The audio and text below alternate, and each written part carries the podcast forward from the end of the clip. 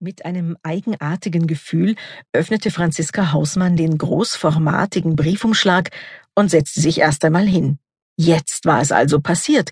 Ihre beste Freundin Marie und einer ihrer ältesten Freunde, der Oberstaatsanwalt Dr. Benno Holdenrieder, waren zusammengezogen und luden nun, da sie nicht geheiratet hatten, zu einer Beziehungsfeier ein, die zugleich eine Einweihungsparty ihres neuen Anwesens war. Ausgerechnet Liebelmühle hieß der Hof, und ganz kurz überlegte Franziska, ob Benno und Marie bewusst nach einem solchen Ortsnamen gesucht hatten oder ob es doch nur Zufall war.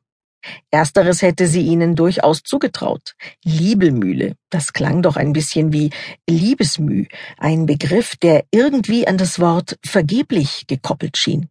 Vergebliche Liebesmüh hatten Benno und Marie reichlich geleistet, bis zu dem Zeitpunkt, als sie sich bei einem Silvesterfest im Hause der Hausmanns kennenlernten und die beiderseitige Mühe endlich belohnt wurde. Franziska legte das Blatt Papier vor sich auf den Küchentisch, strich es sorgfältig glatt und schenkte sich eine weitere Tasse Kaffee ein.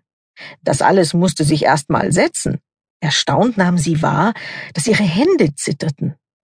Lange betrachtete sie das Foto des großen Vierseithofs und die Anfahrtskizze.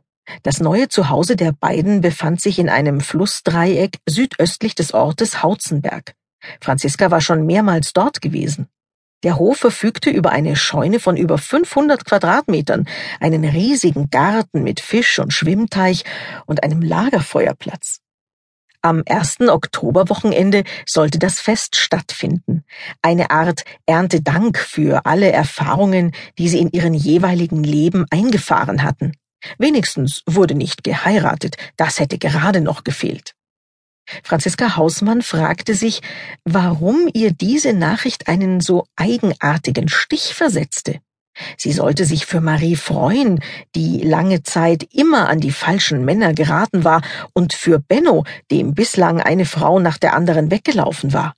Eine davon war sie selbst gewesen. Dennoch hatte sie ganz kurz das Gefühl, als würden die beiden sie mit dumpfer Entschlossenheit betrügen und unerlaubterweise gemeinsam genau jenes Glück ausstrahlen, das sie jedem Einzelnen von ihnen so sehr gewünscht hatte. Wie gesagt, jedem Einzelnen, aber nicht den beiden miteinander. Das passte irgendwie nicht. Das tat weh. Franziska schämte sich ein bisschen für ihre Gedanken. Würde sie noch rauchen, wäre das der Moment für eine Zigarette gewesen. Stattdessen biss sie nun in den Rand ihrer Kaffeetasse und schüttelte verwundert den Kopf. Was war nur los mit ihr? Ihre eigene Benno-Geschichte lag mehr als 30 Jahre zurück und sie und der Oberstaatsanwalt waren sich nach vielen Querelen darin einig gewesen, dass sie nie ein perfektes Paar geworden wären, nicht einmal eines, das leidlich miteinander ausgekommen wäre.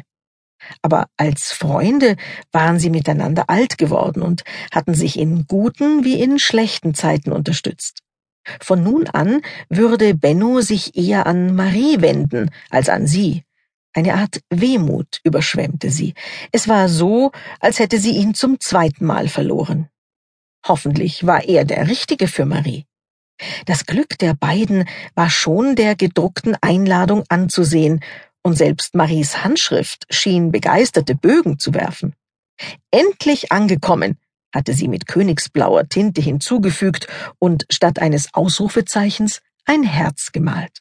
Die handfeste Marie, die bisher alle Höhen und Tiefen ihres Lebens so pragmatisch angegangen war und jeder Schwierigkeit mit dem Satz begegnete, nimm es wie es ist und mach das Beste draus. So kannte Franziska sie kaum wieder. Einladung zur Eröffnungsparty unseres Hauses nebst Museum stand auf der Karte. Daneben ein Foto des Paars, er 59 und sie 54-jährig, das auf einem noch älteren Traktor der Marke Fendt saß. Beide blinzelten unter breitkrempigen Strohhüten in die Sonne. Marie hatte einen tiefroten Lippenstift aufgetragen und trug ein lindgrünes Twinset. Pures Glück, pure Verliebtheit, der Himmel auf Erden, unerträglicher Kitsch. Franziska wollte sich nicht eingestehen, dass sie eifersüchtig war, nicht auf Marie und auch nicht auf Benno, sondern in einer verwirrten Art auf die übermäßige Freude